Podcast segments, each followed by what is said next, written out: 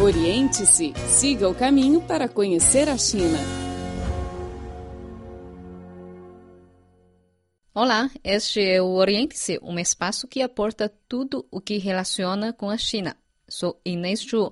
Junto comigo para apresentar o programa no estúdio de Pequim está Luiz Tasso Neto. Olá Inês, olá ouvintes, preparados para desvendar os segredos da China? Vamos lá então. O Xiongnu foi um povo nômade que fundou no norte da China o Império da Estepe. Uma das primeiras referências a este povo surgiu há quase dois mil anos no Shiji, registros da história do historiador chinês Sima Qian. O autor denominou os chineses como Han e os nômades no norte como Xiongnu disse que os chineses construíram a Grande Muralha justamente para se defender da ameaça do Xiongnu, que construiu do outro lado do muro um reino poderoso. Tong'ancheng foi a capital da dinastia Daxia de Xiongnu sob o comando de He Lianbobo em 419 a.C. A cidade se localiza agora em Jinbian, no noroeste da atual província chinesa de Shanxi, perto da Mongólia interior. Vamos hoje dar um passeio por esta antiga cidade, Xiongnu, e conhecer o homem dedicado ao descobrimento e à proteção da história local. Fique ligado, o Oriente-se está começando.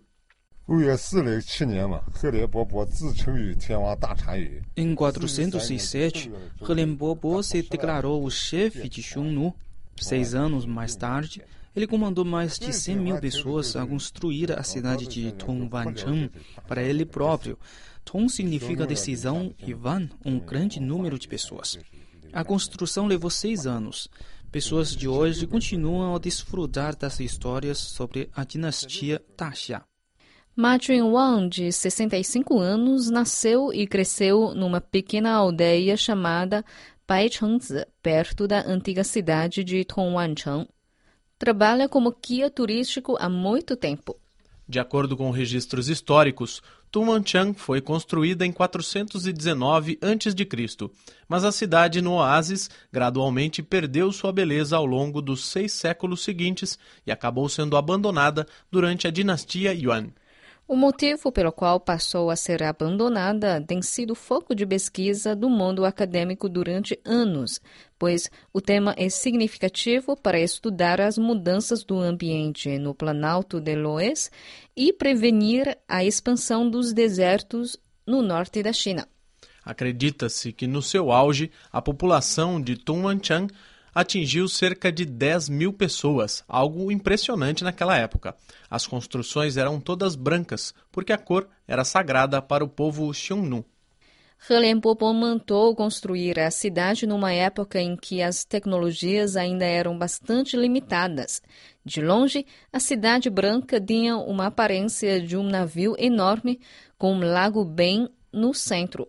Hoje, o charme da cidade antiga ainda permanece nas suas paredes quebradas e palácios arruinados. A parte mais bem conservada é a sua antiga muralha, no sudoeste da cidade. Olhando para o lado de fora do muro, num ponto alto, uma série de cavernas ainda pode ser vista. Ma Junwang lembra que foi o lugar onde ele passou sua infância.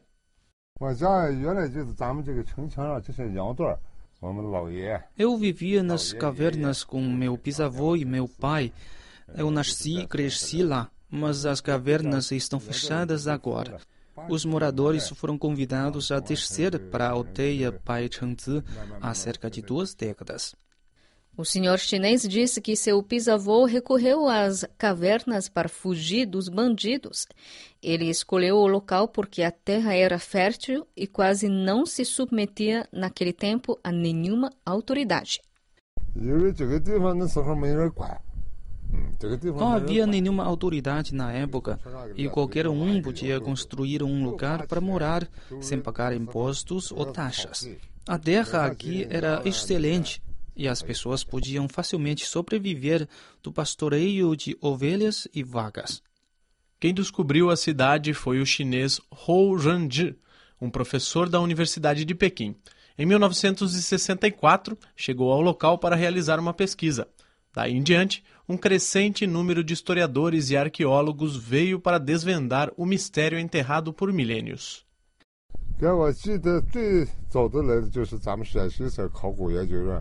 Me lembro que o primeiro grupo de pesquisadores que chegou aqui foi do Instituto de Pesquisa Arqueológica de Shanxi.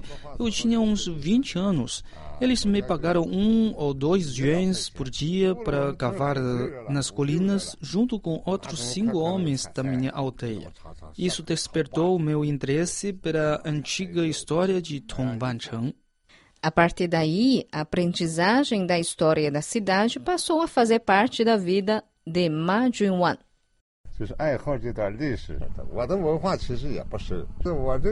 Eu realmente amo a história desta antiga cidade. Eu não recebi muita educação escolar, mas eu gosto de história.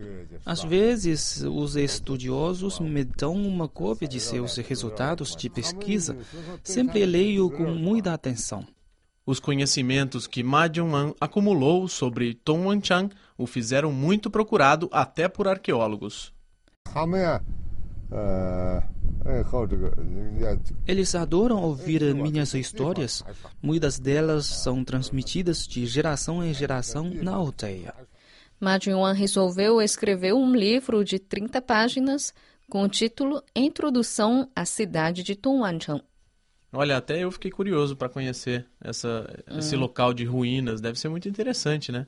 Uma cidade construída há tanto tempo, há mais de dois mil anos, 400 e 419 antes Sim. de Cristo, mais ou menos dois, quase 2.500 anos de, anos, de é. história. É, é, realmente deve ser muito interessante. E ver a, as construções, como eram feitas naquela época, né?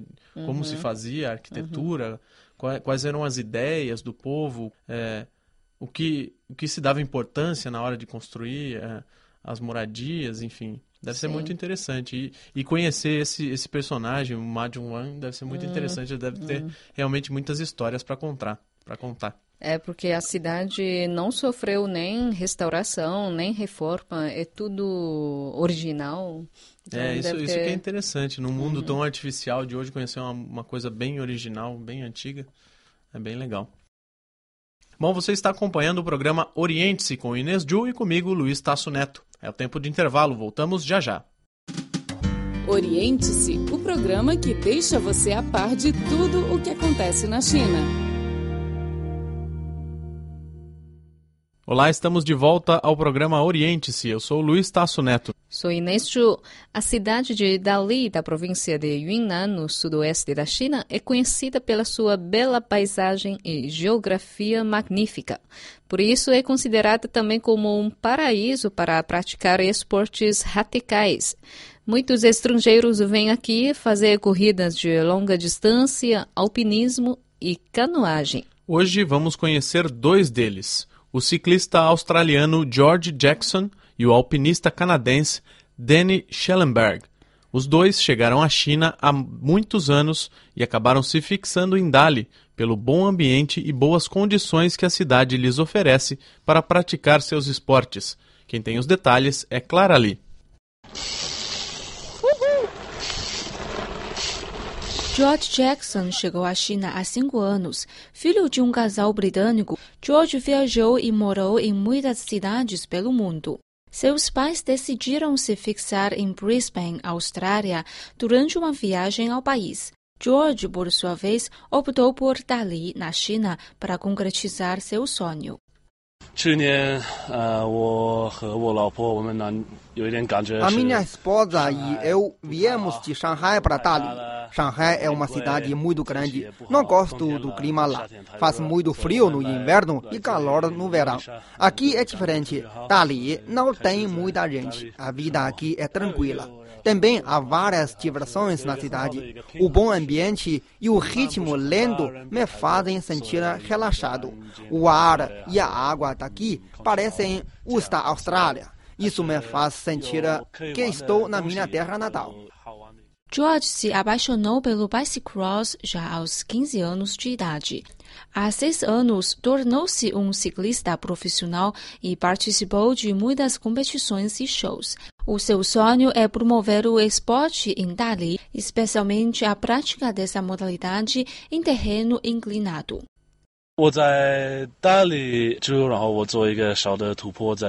Já construí várias pistas para esse esporte. Criei até uma para eles, com um desenho típico da etnia Bai. Dedico-me a isso para poder promover o esporte em toda a China. Esse esporte ainda é muito jovem aqui. Não há muita gente que o pratica. Os meus amigos me ajudaram muito nesse sentido. Além do mais, conheci minha esposa aqui. Graças a esse esporte, tenho tudo o que possuo agora. Quero dar minhas retribuições. George enfrenta muitas dificuldades para desenvolver o esporte, incluindo a limitação dos espaços, a dificuldade financeira e as conduções. Tudo isso, no entanto, não o impede de concretizar seu sonho. Praticar o bicicross é meu sonho. No início, só tinha paixão por ele e não imaginava que pudesse ser um profissional. Mas agora quero ir mais longe em meu caminho desportivo profissional e almejo muito sucesso. Quando ficar mais velho, poderei dizer aos meus filhos os resultados que conquistei. Atualmente, alugo um apartamento bonito. O aluguel é parado, tanto como em Shanghai, de 3 mil de yuans por mês. Mas há um pátio no nosso apartamento que permite que minha esposa abra um curso de dança. No inverno, meus amigos sempre vêm aqui para praticar junto comigo o bicicross. Isso é muito bom. O canadense Dan Schellenberg também se apaixonou pelo clima e ambiente de Dali. Mora na China há três anos e já viveu em Hong Kong e Yangshuo, mas finalmente optou por Dali.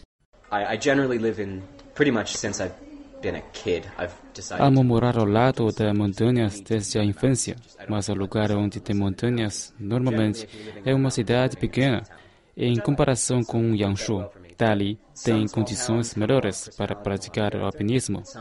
Além disso, existe aqui uma atmosfera cultural e artística muito atraente. Há muitos teatros e galerias artísticas na cidade. Muitos grupos artísticos até fazem apresentações na rua, que contam com várias formas musicais, especialmente da etnia Bai. Dali deve se tornar uma base de alpinismo graças às boas paredes de rocha.